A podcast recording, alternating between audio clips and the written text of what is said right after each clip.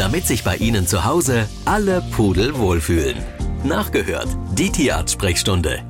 Silvester steht vor der Tür und in diesem Jahr darf es ja auch wieder ein Feuerwerk geben. Es darf geknallt werden und das bereitet vielen, vielen Tierhaltern große Sorgen und deshalb müssen wir jetzt darüber sprechen mit dem Tierarzt Dr. Jörg Peter Popp. Wunderschönen guten Tag. Einen schönen guten Morgen. Dr. Popp, wie schützt man ängstliche Tiere? Jedes Jahr um diese Zeit setzen wir eigentlich dieses Thema in der Sendung, aber in diesem Jahr ist es, glaube ich, wichtiger denn je, denn ich habe gelesen, Achtung, während der Pandemie der letzten beiden Jahre hat sich mehr als jeder vierte Deutsche ein Haustier zu zugelegt. Das heißt, es sind viel, viel mehr Haustierbesitzer, mhm. Haustierhalter mhm. geworden.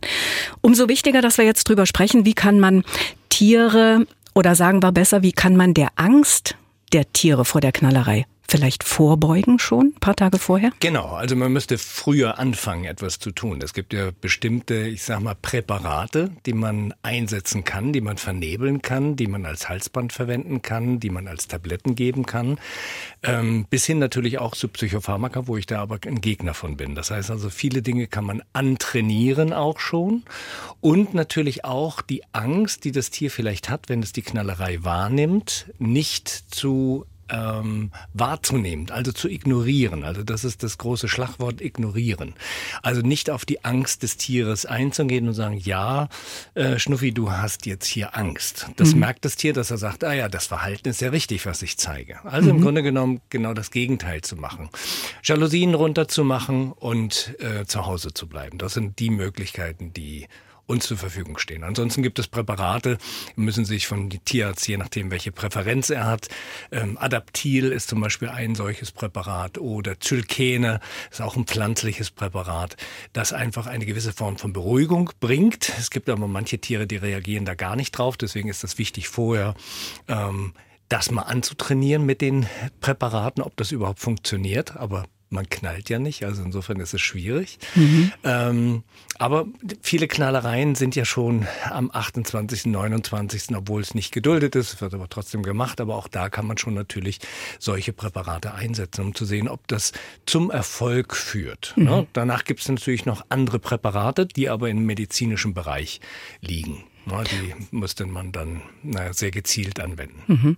Sie haben vorhin äh, zu Recht gesagt, äh, Rollos runter, das ist ganz wichtig. Und zu Hause bleiben. Das heißt, Sie würden Ihren Hund nie alleine lassen, Silvester? Nein, nein, Punkt. Mhm. Ich bleib da. Ich gehe nicht raus. Ich gehe weder zu einer Feier noch zu irgendwo anders hin. Das kann man sich zu Hause gemütlich machen, wenn man genau weiß, man hat ein Tier, das eine gewisse nennen wir es mal Angst, Unruhe entwickelt. Warum soll ich das Tier dann ganz alleine zu Hause lassen? Ja, mit den Katzen, die dann ihm vielleicht auch sagen, hallo, stell dich nicht so an. Nein, also dann bleibe ich selber zu Hause. Es tut mir leid. Das ist, ja. Gibt es bestimmte Dinge, die man beim Gassigehen beachten sollte? Sie haben ja gerade zu Recht gesagt, die Knallerei beginnt schon jetzt. Ja, also man hat nur die Möglichkeit zu sagen, okay, dann gehe ich eben um 18 Uhr, selbst da wird es mal hier oder da mal einen Piff und Puff machen, aber dass man rechtzeitig Gasse geht und dann nochmal, wenn die Zeit vorbei ist. Also in der Regel hält mein Hund relativ gut, acht Stunden gut durch. Und dann kann man ja sagen, wenn es dann zwei Uhr morgens ist, dann hat sich weitestgehend beruhigt. Dann darf er auch mal ganz kurz wieder in den Garten reingehen. Aber dann ist es eben so, dass der mit einer gewissen Rundruhe rausgeht und richtig erstmal bellt und sagt, hallo. ne? ja, ist immer ganz interessant. Mhm. Ja. Was mache ich, äh, um das nochmal äh, ein bisschen zu konkretisieren, im Stressmoment selbst? Also wenn ich jetzt einen jungen Hund habe, der das vielleicht noch nie erlebt hat, mhm. der Stressmoment kommt ja. Es fängt draußen an, mhm. mächtig zu knallen und es gibt ja Böller, da die, fallen einem die Ohren ab. Die Unruhe ignorieren. Es ist das Einzige, wenn, wenn sie auf das Tier einwirken, ja, bestätigen sie es letztendlich in ihrem, in dem Angstmoment, sondern man muss vorher schon einen Raum wählen, den, das ist der ruhigste Raum im Haus, wo man aber auch sich selber mit aufhalten wird. Also man muss Optimalbedingungen schaffen. Eine, eine Höhle, wo, wo das Tier reingehen kann, wo es sich geborgen fühlt, wo es die Ruhe auch hat. Ja, und wenn es mal Unruhe zeigt, nicht drauf eingehen, sagen, ach Gott, du armer Hund. Ne? Denn dann ist das eine Verstärkung mhm. der ganzen Situation, der ganzen Angst. Ne? Mhm. Ich denke auch, wenn man zum Beispiel beruhigende Musik laufen lässt oder den alles. Fernseher oder sowas, ja. alles was von Geräuschen von draußen ablenkt, dürfte eigentlich auch gut sein. Ne? aber davon bin ich ja ausgegangen, dass mhm. gerade immer zu Silvester irgendwo eine Lala-Box läuft oder ein Fernseher, das ist ja normal. Das heißt Beschallung, mhm. sodass das ganze andere nur Nebengeräusche sind. Mhm. Und ähm, letzte Frage oder letztes Thema dazu. Äh, beim ersten Spaziergang nach Silvester sollte man, und das habe ich gelesen und das finde ich auch ganz interessant, deshalb erwähne ich ich das jetzt auf umliegende Scherben und sowas alles achten wo sich der Hund verletzen könnte unter Umständen. Ne? Richtig, das heißt mhm. also, wo irgendwelche Raketen abgefeuert worden sind, Flasche ist umgefallen, Splitter sind da, das sind natürlich ähm, ja, Verletzungsgefahren, ja, und darauf sollte man achten. Das ja. haben Sie vollkommen recht. Und da habe ich eine Mail bekommen aus Chemnitz von der Eva und die schreibt, Hallo Dr. Popp, wir haben seit 14 Tagen zwei niedliche Hunde privat in Pflege. Der Rüde ist 13 Jahre alt und hört nichts mehr. Bitte geben Sie uns ein paar Tipps zum Umgang mit einem gehörlosen Hund. Wir würden uns sehr freuen. Ja, es ist jetzt die Frage, ob der Hund jetzt bleibt oder ob das nur ein temporäres Geschehen ist. Das kann man jetzt aus der Mail, glaube ich, gar nicht herauslesen. Nee, privat in Pflege. Gut, in Pflege. Bedeutet äh, vielleicht doch eine längere Zeit. Also sehr viel gucken, ob man mit einer positiven Konditionierung den Hund auf sich mit Gesten auf sich aufmerksam machen kann. Also der muss quasi umlernen, äh, wenn, man, wenn er etwas haben will. Das heißt, es muss aber positiv konditioniert werden. Bedeutet immer, wenn er etwas tun soll, muss er den Blickkontakt haben. Mhm, ja, mhm. und in dem Moment, wo das passiert, habe ich eben diese ein, zwei Sekunden Regel, dass ich dann entsprechend das Leckerchen geben muss, um dann auch das Verhalten zu verstärken, was ich gerne haben möchte. Das heißt, ja. Aufmerksamkeit auf mich lenken. Ne? Und also immer wieder den Blickkontakt pflegen, denn das ist ja das, was ich haben will. Denn wenn der Hund einmal wegläuft, ne, wie soll, er, wie soll ich ihn dann erreichen? Er hört ja nichts. Ne? Also das heißt also immer das mit ihm positiv verbinden. Und das ist aber eine Aufgabe, die manchmal für einen Einzelnen, der in der Verhaltensethologie nicht so bewandert ist, schwierig ist, weil das, das da sind wir wieder beim Timing. Äh, wenn das nicht stimmt, ist das Lernverhalten erschwert. Das heißt, vielleicht dort ähm, wenn es gewünscht wird, nach den Silvestertagen sich einen Verhaltenstherapeuten oder auch einen Trainer, ähm, ja, sich einfach ihm anschließen, damit er ihnen helfen kann, wie kann das verbessert werden. Mhm. Also mhm. jeder Hund lernt, auch mit 13 Jahren, wenn er nicht kognitiv eingeschränkt ist ist das machbar. Ich kann mir das aber auch sehr, sehr schwer vorstellen, zum Beispiel, wenn man mit ihm spazieren geht, wenn ja. man ihn von der Leine lässt. Nein, geht gar das nicht. Das geht gar nicht, Nein, ne? Das geht, das ist schon mal Unsinn, das macht mhm. man nicht. Mhm. Ähm, aber man kann eben gucken, dass man über einen bestimmten, eine bestimmten Leinführung oder auch über ein Halti, das ist etwas, was um die Schnauze geht. Das heißt, wenn mhm. der Hund etwas macht, was man nicht will, wird dadurch quasi der Hals ein wenig abgebogen. Das mag ein Hund nicht. Deswegen ist ja das Führen an der Leine über ein Halsband wichtig, um auch äh, Führungsqualitäten am Hund zu haben, anstatt jetzt mit einem Geschirr zu arbeiten. Mhm. Ja. Hier haben wir eine Frage, da geht es um einen Stubentiger, der immer längere Krallen bekommt. Er hat zwar einen Kratzbaum, aber äh, den benutzt er nicht. Er kratzt überhaupt nicht, sodass die Krallen eben schnell wachsen. Was tun, ist naja, die Frage. Also man muss sich ja Folgendes vorstellen. Jede Katze, die äh, ist ja bei meinen Katzen auch so. Die eine, die hat ein, überhaupt kein Problem. Die kratzt sich ja diese Krallen am Kratzbaum beziehungsweise draußen an den Bäumen ab. Das heißt, da fallen so Spelzen ab. Ja, das heißt also, da ist die neue Kralle unten drunter. Die hat aber damit überhaupt kein Problem.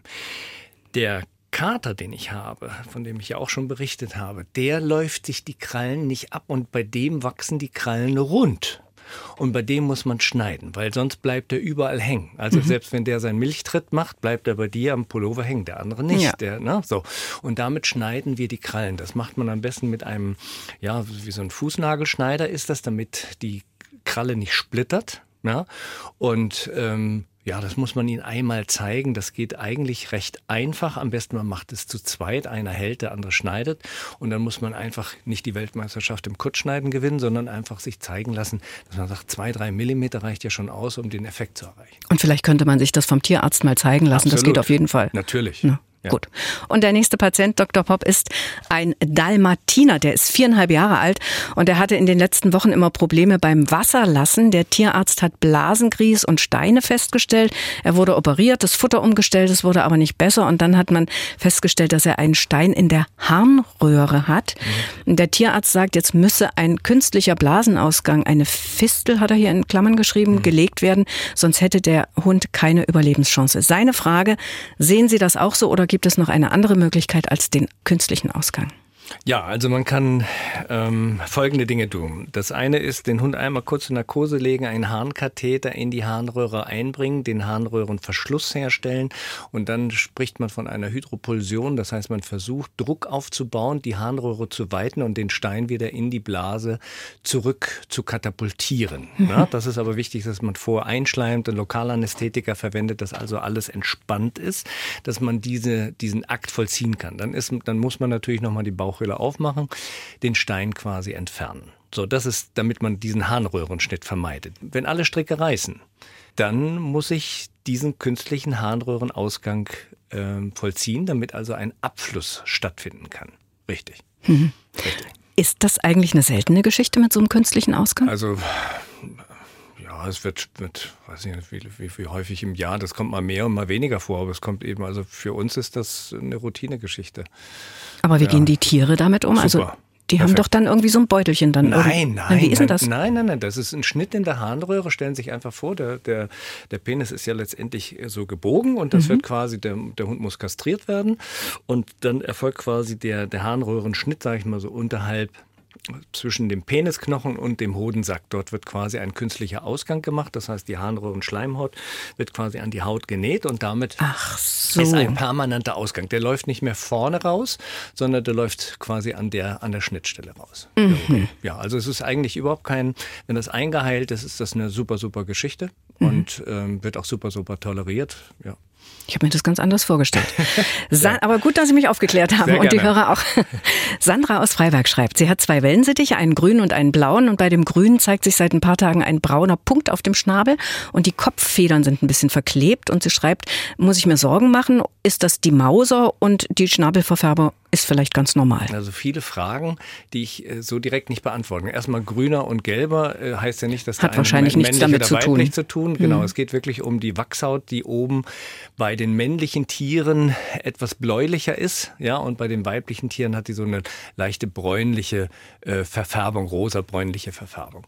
Und ähm, Mauser, ja, Mausern tun die Tiere im ganzen im ganzen Jahr über. Es gibt ja die sogenannte Jungtiermauser, die so dritter, vierter Monat ist, dauert so äh, 14 Tage. Das hängt mit dem Hormonzyklus zusammen.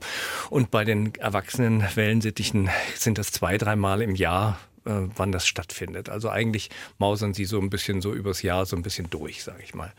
Dauert auch so 14 Tage. So, und die Geschichte mit dem braunen Fleck und dem verklebten Haar, ja, das spricht ja dafür, dass irgendwelche Sekrete aus dem Nasenloch herauskommen. Inwieweit jetzt nun beim, wenn es ein männliches Tier ist, in der Verfärbung der, dieser Wachshaut, kann eine Pathologie darstellen. Ne? Das heißt, mhm. es ist hormonelle Umstellung. Da muss man beim männlichen Tier natürlich an Hodentumore denken oder an Lebererkrankungen denken. Wenn das nur ein einzelner brauner Punkt ist, muss man gucken, okay, ist das vielleicht doch eine Form von Hyperkeratose? Was ist das? Also bitte da einfach einem ornithologisch versierten Tierarzt das Tier einmal kurz vorstellen. Und weiter geht's mit den Fragen in der Tierarzt-Sprechstunde und da schreibt Sabine Langner aus Ellefeld. Wir haben seit kurzem ein Problem mit unserem Dobermann-Rüden, der ist sieben Jahre alt. Eine Untersuchung mit dem Ultraschall hat ergeben, dass die Milz vergrößert ist. Die Nieren zeigen sich heller als normal und im Blutbild ist das Kreatinin erhöht. Eine Untersuchung, eine Röntgenuntersuchung hat keinerlei Anzeichen auf Tumore gezeigt. Und sie schreibt, bevor ich jetzt wieder zum Tierarzt muss, wo das weitere Vorgehen festgelegt wird, wäre ich an der Meinung von Dr. Popp interessiert. Okay. Also der, der, der harte Fakt ist erstmal, dass die Nierenwerte erhöht sind. Also ich mhm. denke mal, es wurde Harnstoff und Kreatinin gemessen und wir wissen ja, wenn Harnstoff und Kreatinin erhöht sind und nicht andere Zustände da sind, die mit einer Austrocknung im Zusammenhang steht, dann haben wir eine Nierenfunktionseinschränkung. Man kann das noch mit einem Urin nochmal belegen, dass man sieht, ah, das spezifische Gewicht des Urins ist also etwas niedriger, als es sein sollte. Damit hat man nahezu den Beleg, es liegt also eine Insuffizienz vor. Muss man noch ein paar Differentialdiagnosen Diagnosen abklären, aber man weiß Niereninsuffizienz. Dann kann es sein, dass im Ultraschall die Nierenmorphologie sich etwas anders darstellt, weil mehr Bindegewebe im Bereich der Rindenregion oder auch der Markregion ist und dadurch ist sie etwas heller als normal.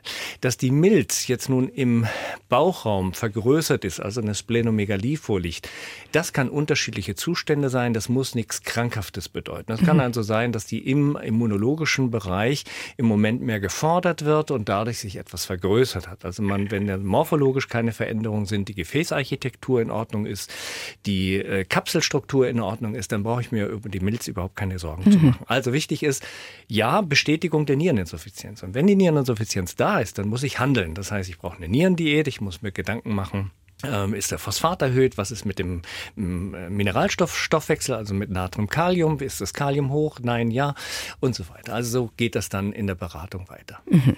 Da hat sie aber jetzt wahrscheinlich schon mal ein bisschen so die Vorgehensweise. Richtig. Genau. Wir gehen mal ans Telefon. Hallo, guten Tag. Wer ist denn dran? Ja, hier ist Obderweit. Guten Tag. Ich habe eine 14-jährige Wohnungskatze und die schreit egal. Die macht es so vier, fünf Mal. Früher hat sie es nur gemacht, wenn sie auf Toilette gegangen ist und jetzt macht sie es aber auch, wenn ich daneben sitze. Das macht es auch nachts. Hm, hört sie denn noch? Ja, das denke ich, weil wenn ich so rufe und so reagiert. Ja. Vielleicht ist das eine sehr kommunikative Katze. Ja, es gibt ja auch Menschen, die sind sehr Die will sich einfach nur unterhalten. Sind gut möglich. Mhm. Ja. Also da würde ich mir jetzt, wenn sie sagt, ja, sie hört, dann würde ich mir keine Gedanken machen. Dann lässt sich das bei dieser Katze nicht abstellen. Dann ist das eine ganze besondere unterhaltsame Katze. Denn normalerweise, ich kann mich erinnern, mhm. Sie haben mal irgendwann gesagt, da war damals so ein Fall, mhm. wenn die schwerhörig sind, ne, ja. schreien die dann so, ist, die Katzen. Ja, das ist wie bei uns Menschen auch. Wir mhm. hören schlecht, dadurch reden wir lauter. Ne? Also muss man sich einfach nur mal äh, Kopfhörer aufsetzen. Das ist mir hier ja schon im Studio passiert. Und dann habe ich das Studio unterhalten. Genau. Wir haben nicht mehr viel Zeit, aber die Frage möchte ich mhm. gerne noch unterbringen. Es geht um eine neue Wohnung. Also hier ist äh, unser Herr Arnert aus Werdau ist umgezogen. Die Katze ist elf Jahre alt, Freigänger. Sie drängt jetzt nach dem Freigang rauszugehen, aber er hat Bedenken vor Silvester damit zu beginnen. Soll er sie lieber noch die paar Tage jetzt drin lassen oder? Ja, also Gut. wäre jetzt für mich eine ganz klare Antwort. Ja, das muss man jetzt nicht forcieren, weil jetzt äh, wird's doch, der eine oder andere Böller wird losgehen und äh, die Katze soll sich jetzt in der neuen Umgebung nicht unbedingt erschrecken. Also ich würde, wenn Sie das machen können, fangen Sie erst am dritten an. Alles klar. Und das war die letzte Sendung im Jahr 2022. Besten Dank, Dr. Popp, für Sehr das ganze gerne. Jahr und im neuen sehen wir uns hoffentlich gesund Allen und Zuhörern guten wieder. Rutsch. Und Ihnen natürlich auch und viele Grüße an Ihre Frau und an das Praxisteam. Sehr gerne. Radio im Internet. Sie können aber auch das Original hören. MDR Sachsen.